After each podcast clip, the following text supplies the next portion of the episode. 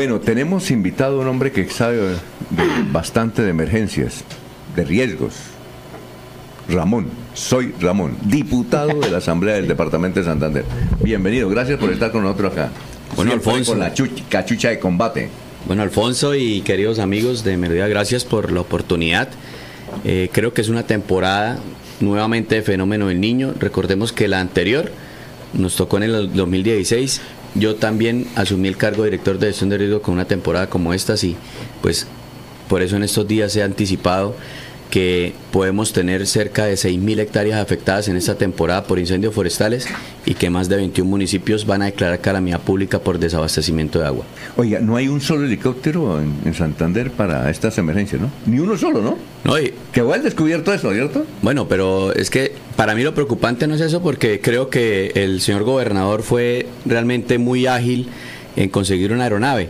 Es que la gente cree que hay helicópteros en Colombia disponibles para ver cuándo se presenta una situación de estas. Todos están en operación, los que tenemos, sí, que ya voy a hablar sobre el tema.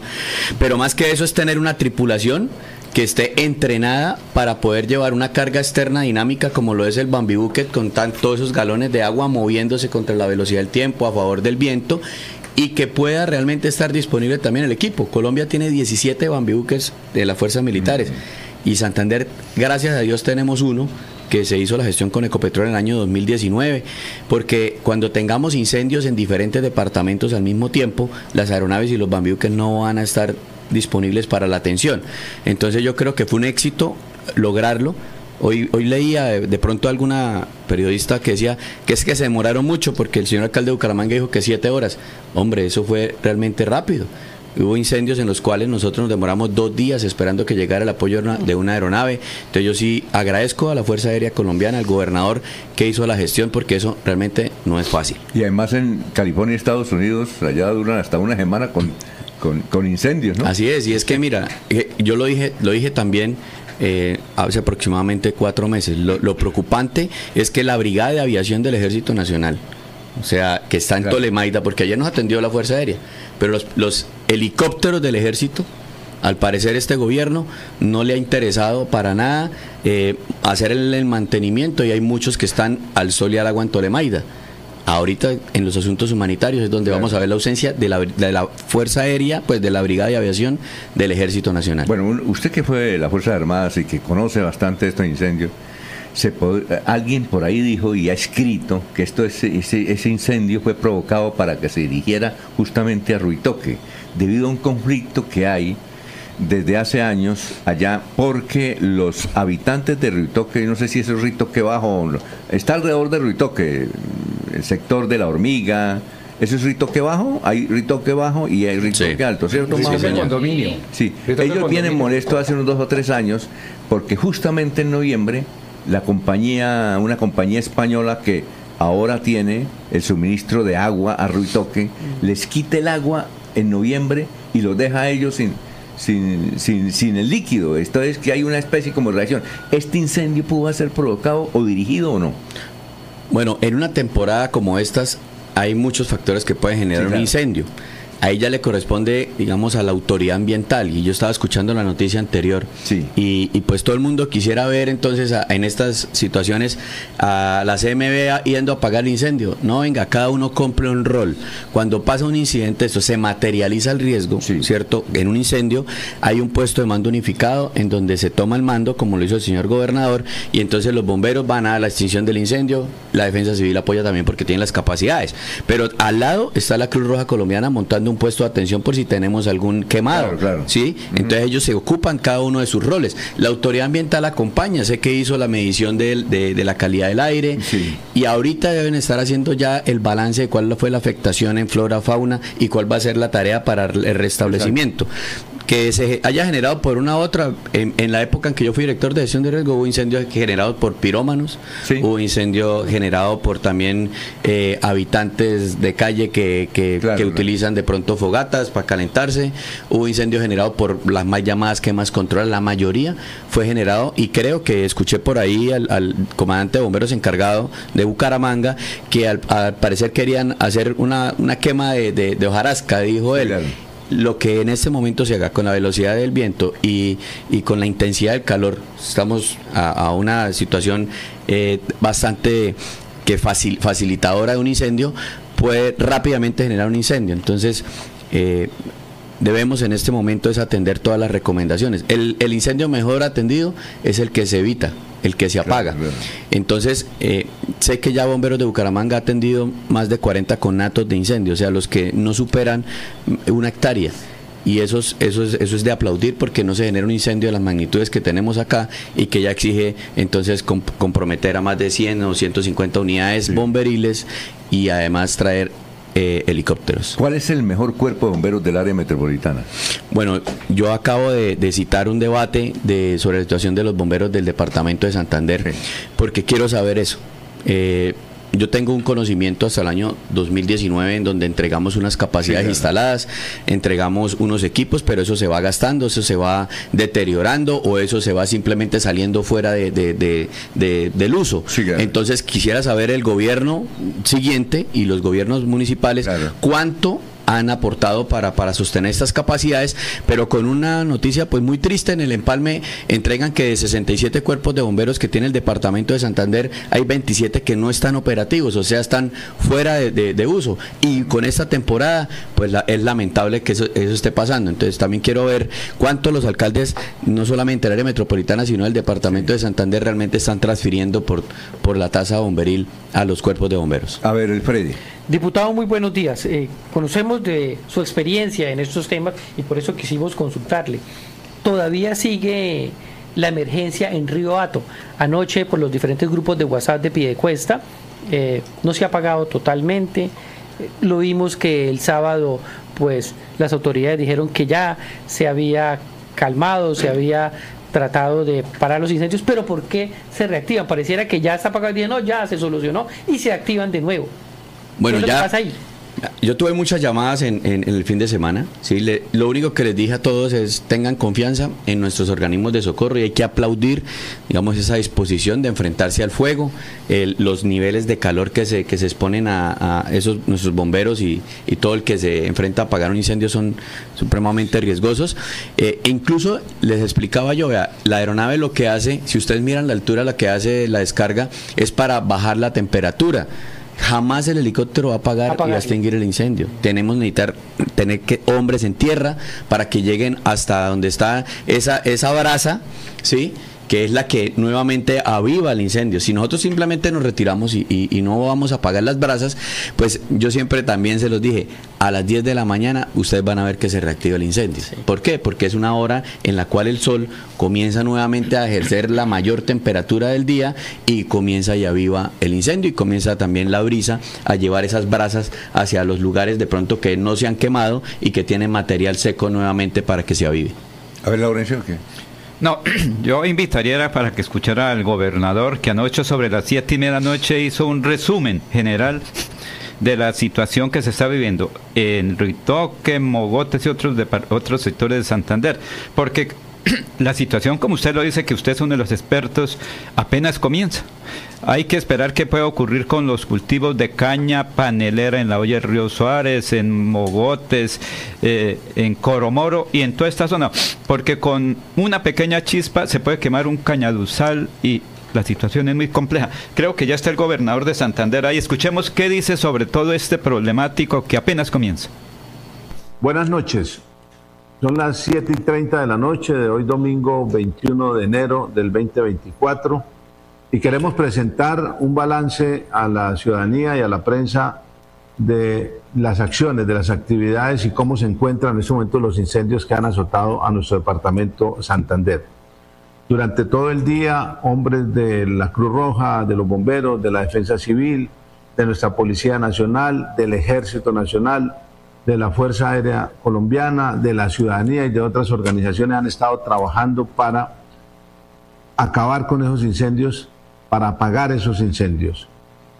Se realizaron más de 60 vuelos en el día de hoy y en este momento podemos dar un parte de tranquilidad en el área metropolitana y de acuerdo al sobrevuelo que hicimos también en el municipio de Mogotes. Sin embargo, estos incendios se pueden reactivar, por eso mañana se realizará un eh, puesto de mando unificado con los generales, con los coroneles, con gestión del riesgo, con los alcaldes, para tomar decisiones con respecto al uso de las aeronaves que nos han ayudado mucho en la mitigación de los daños de estos incendios. Una vez se tomen esas decisiones, se dispondrán las aeronaves, ya sea para apagar los focos que puedan aparecer acá en el área metropolitana y también apoyar al municipio de Mogotes, que en este momento ya está reducido el riesgo de que se esparza el fuego hacia otros municipios o hacia otras áreas de ese municipio. Queremos presentar un agradecimiento muy especial a los alcaldes de Bucaramanga, Florida Blanca y Piedecuesta por su disposición permanente.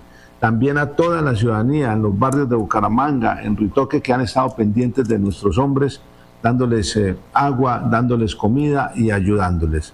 Estamos eh, alertas a lo que pueda suceder y agradecemos a la ciudadanía que nos ayuden a tomar algunas medidas para que no se nos sigan presentando estos incendios, porque apenas está empezando el verano. Le pedimos a las personas que fuman que no boten colillas, porque tenemos informes de personas que han hecho eso y han generado el incendio. Le pedimos a las personas que no quemen basuras o residuos de vegetales porque están también generando los incendios, que no dejen botellas o latas abandonadas en esos sitios boscosos porque se convierten en eh, iniciadores de esos fuegos que tanto daño le hacen al medio ambiente, que tanto daño, daño le hacen a la ciudadanía y que tienen realmente asustados a muchos de los habitantes del área metropolitana y de otros municipios en Santander. Reiteramos nuestra unión para trabajar con la Policía Nacional, con gestión del riesgo, con el Ejército Nacional, con los alcaldes del área metropolitana y le agradecemos a la ciudadanía que nos estén informando de cualquier situación para tomar las medidas pertinentes. Muchas gracias. Bueno, el señor gobernador, a ver Jorge. Bueno, buenos días para el diputado Ramón Ramírez. Eh, le escucho decir que mm, reconoce y de verdad desde acá también la labor de los bomberos de Bucaramanga, que en lo que va del año se han encargado de cerca de 40 conflagraciones que se han presentado en la meseta de la ciudad y llama la atención ese trabajo dedicado a ellos, por cuanto en lo que va el gobierno actual no gozan de la figura del director del cuerpo de bomberos, que obviamente en lo administrativo y más con el trabajo que han tenido, pues resulta prioritario y de importancia. Dentro de esa eh, sesión de, control político, político, la cual usted propone a la Asamblea de Santander para mirar cuál, cómo se encuentran los cuerpos de bomberos del departamento, incluye también evaluar si esos cuerpos bomberiles se están convirtiendo en trincheras políticas que le impidan hoy actuar de manera adecuada frente a una eventualidad como lo, el incendio que se presentó el fin de semana? Sí, más que, más que una trinchera política, también he evidenciado que se han convertido algunos en negocios en donde los recursos son bastante millonarios y no están llegando realmente al fortalecimiento de los bomberos. Sí, he tenido muchas quejas y ya tenemos una, unas informaciones bastante, eh, digamos yo, de atención incluso de la Fiscalía, porque hay organismos de, bomberos que están dedicados a todo menos a la gestión de riesgo de desastres. ¿Quiere, quiere mencionarlos o, lo va a mencionar en el debate? No, por ahí anda, por ahí anda rodando, un video de en el momento en campaña en donde el hoy alcalde del municipio de Los Santos denuncia al comandante bomberos de Los Santos. Entonces yo creo que eso es de atender, ¿sí? Porque además he tenido muchas informaciones de cuerpos de bomberos que hoy no están operativos porque ese señor es el delegado departamental de bomberos y a los que no le hacen caso al señor, entonces va y le manda una visita de inspección, los declaran operativos y entonces nos deja jodidos al departamento de Santander por intereses netamente personales. Oiga, usted, eh, doctor Ramón, ¿usted cómo sabe apagar incendios? ¿Sí? ¿Usted estuvo en eh, allá en cerca de Ruitoque este fin de semana o no? ¿No estuvo por allá?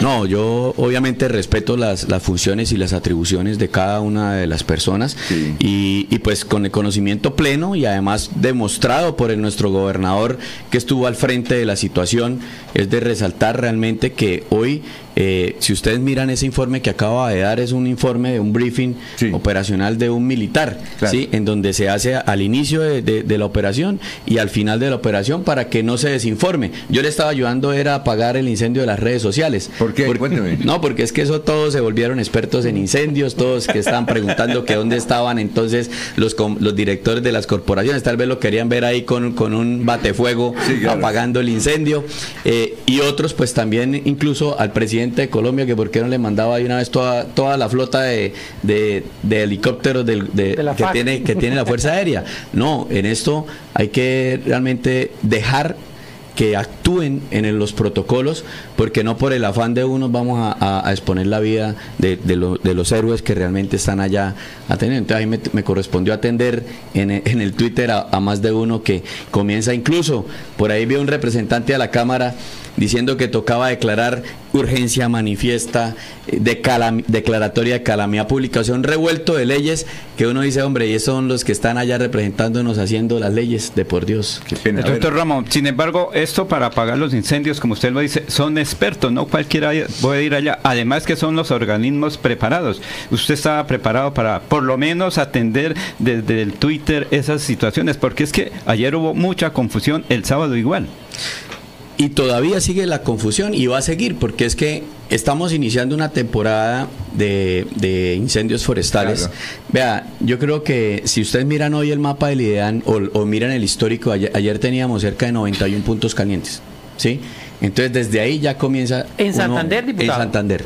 Sí, entonces eh, y eso y eso lo, lo tenemos nosotros eh, es una es una medida de información. Claro. El IDEAN hace parte del Sistema Nacional de Gestión de Y Riesgos. que es un fenómeno natural porque la gente a veces co- desconoce que es un fenómeno natural, pues dice, es que tiene que llegar todo inmediatamente. Bueno, es que debemos entender que nos encontramos en una zona del planeta en donde no pasamos por estaciones, ¿sí? Pero sí pasamos por, eh, tenemos un comportamiento bimodal de más lluvias y de menos lluvias. Lo que pasa es que el fenómeno del niño significa de que el Pacífico se, calen- se calentó por encima de los 5 de los cinco grados, Sí. entonces hay ausencia de lluvias. Cuando se enfría, hay más cantidad de lluvias y ese es el fenómeno de la niña. Entonces la niña es mayor cantidad de lluvias y el niño es menos cantidad de lluvias. Entonces el Pacífico es el que determina la temperatura, el Pacífico Sí, es el que determina si estamos en un fenómeno o no estamos en un fenómeno. Sí. Cuando ya se mide esa temperatura y nos avisan con tiempo que tenemos un fenómeno del niño, vienen, vienen eh, ausencia de lluvias, entonces claro. comienza a recalentarse el, el- toda la, la tierra y comienza a facilitarse los incendios forestales y comienza, pues como no hay lluvias, los embalses Sí, no tienen capacidad de, de suministrar agua y comienza también el desabastecimiento de agua. Entonces, hoy tenemos un sistema nacional de gestión de riesgo que dentro del componente del manejo del desastre, Sí. Santander, contrario a lo que dijo más de una persona en, en redes sociales, tienen tenemos una gran capacidad instalada para atender. Yo, usted lo ha dicho, hay incendios in- incluso en California que duran semanas, Sí, claro. ¿cierto? Nosotros acá, si ustedes miran, lograr controlar un incendio de esa magnitud Sí, claro. en prácticamente 48 horas es un éxito y hay que leerlo de esa manera, porque no podemos nosotros tampoco demolarizar, demolarizar a todos los que sí hacen la parte, la parte dura de- de- del, ejercicio. A ver, Jorge. Lo dije hace un momento, hace un ratico aquí a- en los micrófonos de Melodía, de aplaudir a las fuerzas militares, a los bomberos, al ejército, a la policía, a todos los organismos que estuvieron pendientes de esta tragedia. Pero en ese conocimiento que usted tiene, diputado Ramón Ramírez, anteriormente, ¿hace cuántos años? ¿O nunca habíamos vivido un en- fenómeno del niño pues tan dramático? Porque 90 o 91 puntos, decía usted, de zonas calientes en Santander, es muchísimo. ¿Se había vivido antes igual? En el año 2016 tuvimos el fenómeno del niño más fuerte de los últimos 50 años, ¿cierto? Hoy tenemos nuevamente un fenómeno del niño, o sea, sí obviamente el- todo eso de recalentamiento y el cambio climático y todo, pues vemos que se van acortando los ciclos, ¿sí? Eh, sin embargo, a mí lo que más me preocupa es la, el debilitamiento, digamos, de los organismos de socorro como, como 27 cuerpos de bomberos que no están operativos. ¿Por qué? Porque pues igual hay, hay factores externos que uno no puede controlar como por ejemplo ese, ese fenómeno del niño, ausencia de lluvias y demás. Pero los que uno sí puede controlar es donde uno tiene que tener la tranquilidad y la fortaleza que allá está. Ahora, tenemos uno de los organismos más preparados en incendios forestales, que es el municipio de San Vicente del Chucurí. Ese cuerpo de bomberos es de los más preparados en incendios forestales. Considero yo sí con mucho respeto que el delegado departamental, ese mismo de los Santos que estábamos hablando ahora, debió haberlo convocado Además, porque fui, me, comunicaron informándome de que ni a él ni al del socorro lo habían activado para estos, para esta atención. Entonces, yo creo que hay que apartar los temas personales y los temas individuales de, de, estos temas de, operatividad. Esa pregunta, perdón, ahí al, respecto, diputado Ramírez, eh, luego de esta jornada del fin de semana, donde se colocó a prueba pues nuestra capacidad de reacción frente a este tipo de, eventual, de eventualizar eh, eventos de como conflagraciones forestales se podría hacer una evaluación de cómo reaccionó, por ejemplo, la, unidad departamental de gestión del riesgo, la cual usted estuvo al frente, la, la, gestionó y, la creó prácticamente. Se podría hacer ya como una evaluación de si estamos en un muy buen nivel o por el contrario ha decaído la, capacidad de reacción de, de, esos cuerpos de socorro. Sí, claro, es que además dentro del protocolo que se dejó establecido, hay, hay un tema que viene de lo militar, que es la revista después de la acción o autocrítica. ¿Qué se hace? Antes, durante y después. ¿Cómo nos fue antes? cómo nos fue durante el evento y cómo nos fue después del evento. Incluso ahora los mismos organismos de socorro tienen que estar evaluando si perdieron batefuegos, si se quemaron algunos tramos de manguera que hay que reponer, porque pues se gasta y se, y se pierde material y se pierde equipo. Incluso cuáles de los hombres, yo lo decía también en el Twitter, hay que tener, eh, hay que prever que los bomberos se van a agotar y que no van a apagar el incendio en un día. Eh, no solamente la aeronave es para que, para que haga descargas, sino también un helicóptero para que, por ejemplo, vaya y traiga a los bomberos de San Vicente del Chucurí y hagan relevos por días, mientras los otros se recuperan. O sea, todo esto es lo que yo estoy seguro que ya se está realizando dentro del planeamiento que se tiene en la Dirección de Gestión de Riesgo del Departamento de Santander, porque pues además allí también hay una continuidad de personas y que hoy tenemos la, la capacidad, digamos, de hablar en un lenguaje militar para, para esta operación, que es el que yo creo eh, facilita también el tema de, de, acción en el momento de la emergencia. A ver, Freddy. Diputado, usted hablaba de que no solo fue el incendio eh, allá en, en, el terreno, sino también en redes sociales.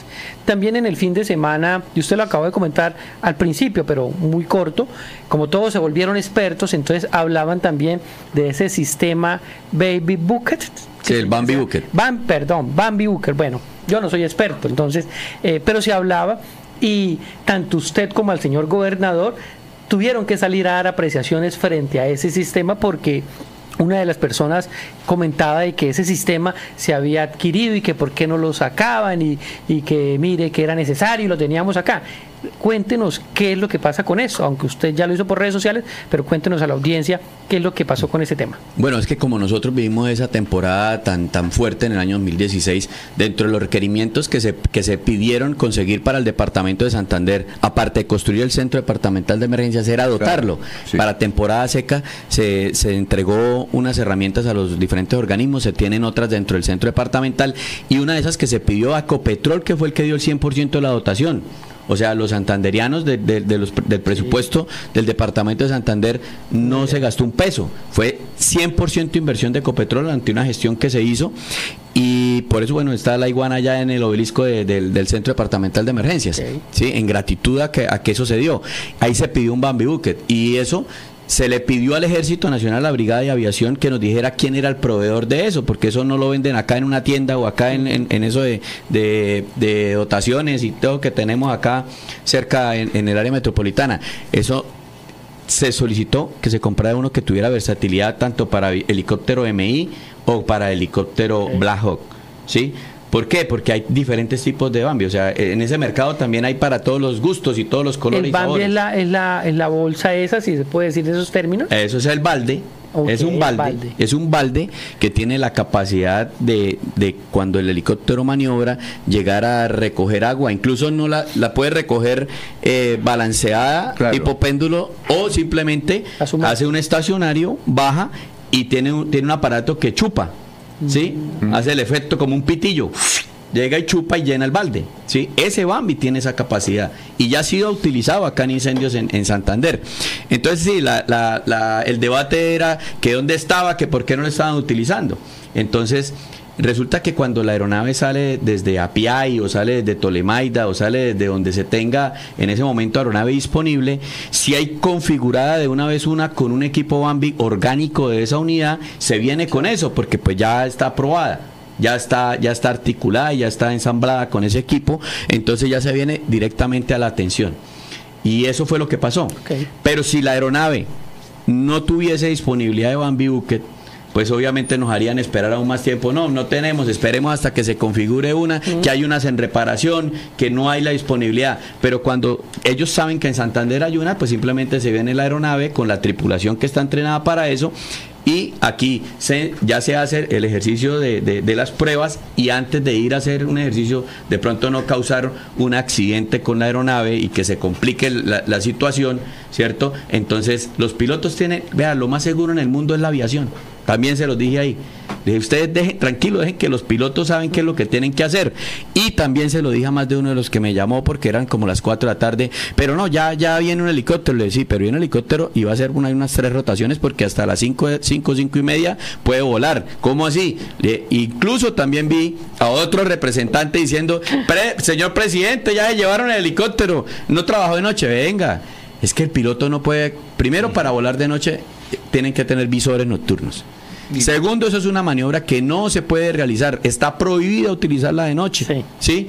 No vamos a arreglar por el, no vamos a arriesgar un helicóptero sí y, su tripulación para evitar para evitar entonces que sigan trinando. Entonces ahí es donde uno comienza a, educar a la gente, sí, de forma muy respetuosa, decirle venga, lo que pasa es que no se puede hacer esa maniobra de noche y también se lo dije a los habitantes eh, de, las, de, las, de las casas que me decían, pero qué hacemos, le dije no, ustedes lo que tienen que hacer es un, carro de bomberos y sus mangueras y todo y ayudar ahí a contener, pero pero el helicóptero no les va a pagar el incendio. Tenemos una última pregunta, pero antes vamos a unos mensajes y regresamos. La última pregunta es de Maribel.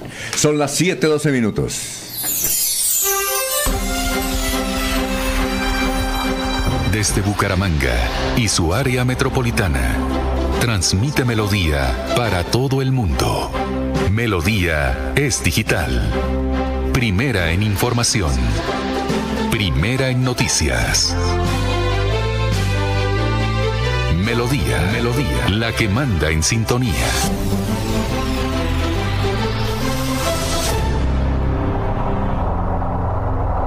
Nuestra familia es de grandes y chicos. Me gradué a los 83 años. Terminé mi bachillerato. Ahora soy profesional. I can talk in English. En la Universidad Nacional Abierta y a Distancia UNAT tenemos un programa para todos. Dale clic a tu futuro. Transforma, inspira, lidera. www.estudianlaunat.com Descargar la aplicación móvil de Melodía en tu celular es muy fácil. Ingresa a www.melodiaenlinea.com. Desliza hacia la parte inferior y selecciona App Store si tu celular es iPhone o Google Play si tu celular es Android. Clic en instalar, abrir, permitir y listo. Disfruta de nuestra programación en vivo. Melodía, la que manda en sintonía. Continuamos con las últimas noticias en Radio Melodía. Radio Melodía, la que manda en sintonía.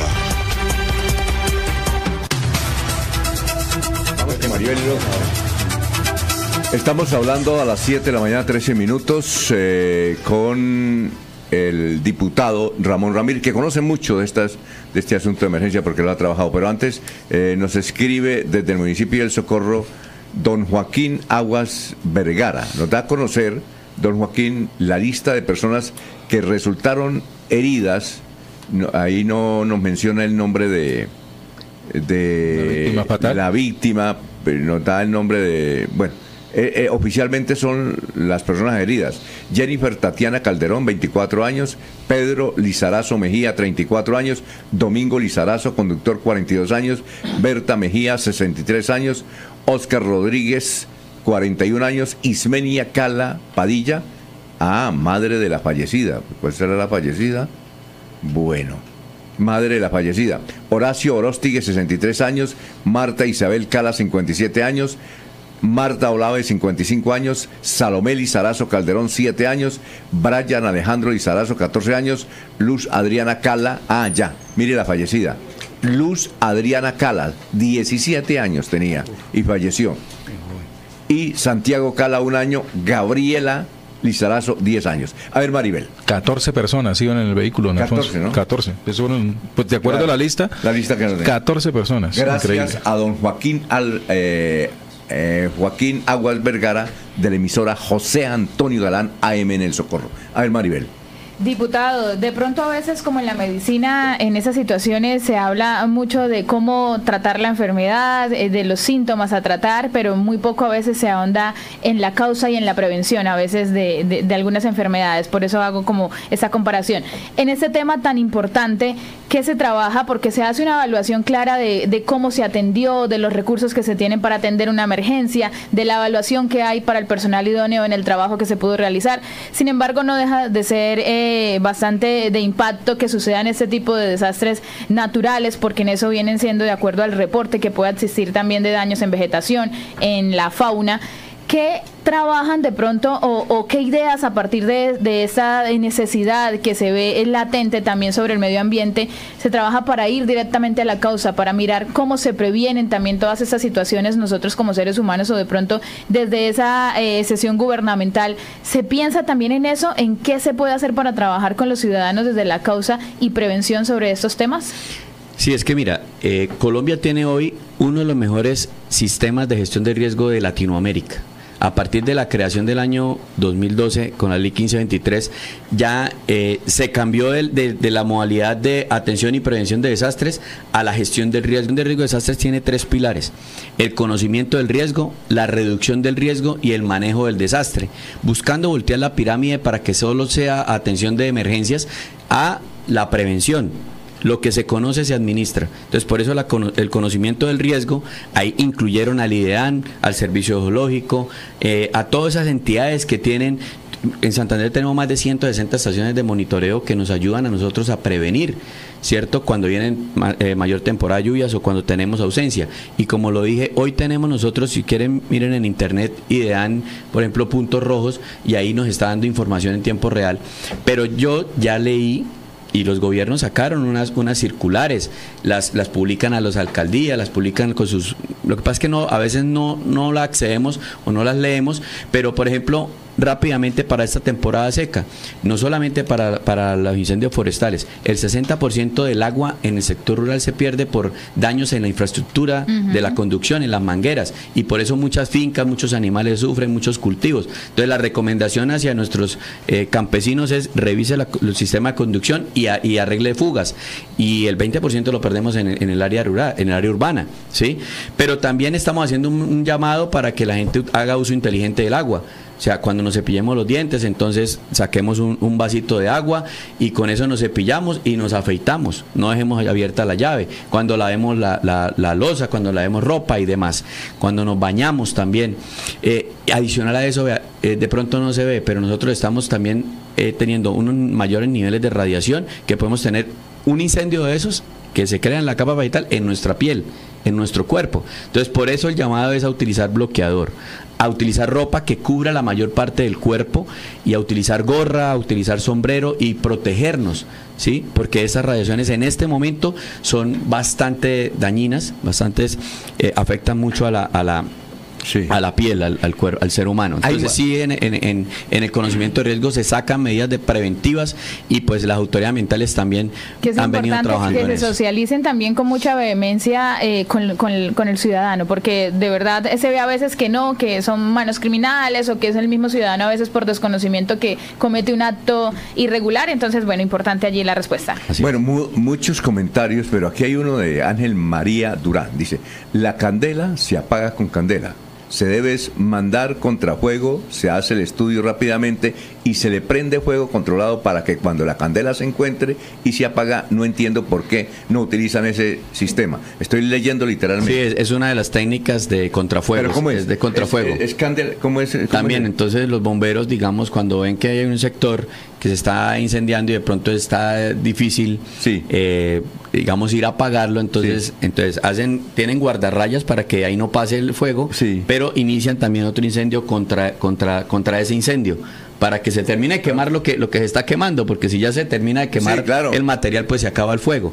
Pero también los apagan con, a veces con explosivos. Ah, ¿sí? ya. O sea, hay muchas técnicas y, y- y, pues en esto, eh, por eso el- los bomberos que son los que tienen todo el entrenamiento, son los que toman la decisión Sí, claro. de cuál técnica es la que van a emplear. Incluso muchas veces comienzan uno a atender un incendio y, y- y comienzan a pedir, eh, no, pero ya helicóptero. Y, y uno como comandante del incendio dice, no necesito helicóptero.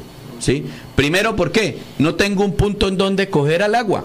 En Ruitoque porque teníamos el agua al lado, no Claro. tocaba. A Las mí para piscinas. el incendio en California, ¿se acuerda? En, en Santurbán, tres helicópteros y en el río Surata me, me tocó llevar una retroexcavadora y abrir primero que todo ahí una represa para que ahí pudiera el helicóptero llegar a, a- a- a cap- a captar agua. Ay. Y entonces no solamente eso.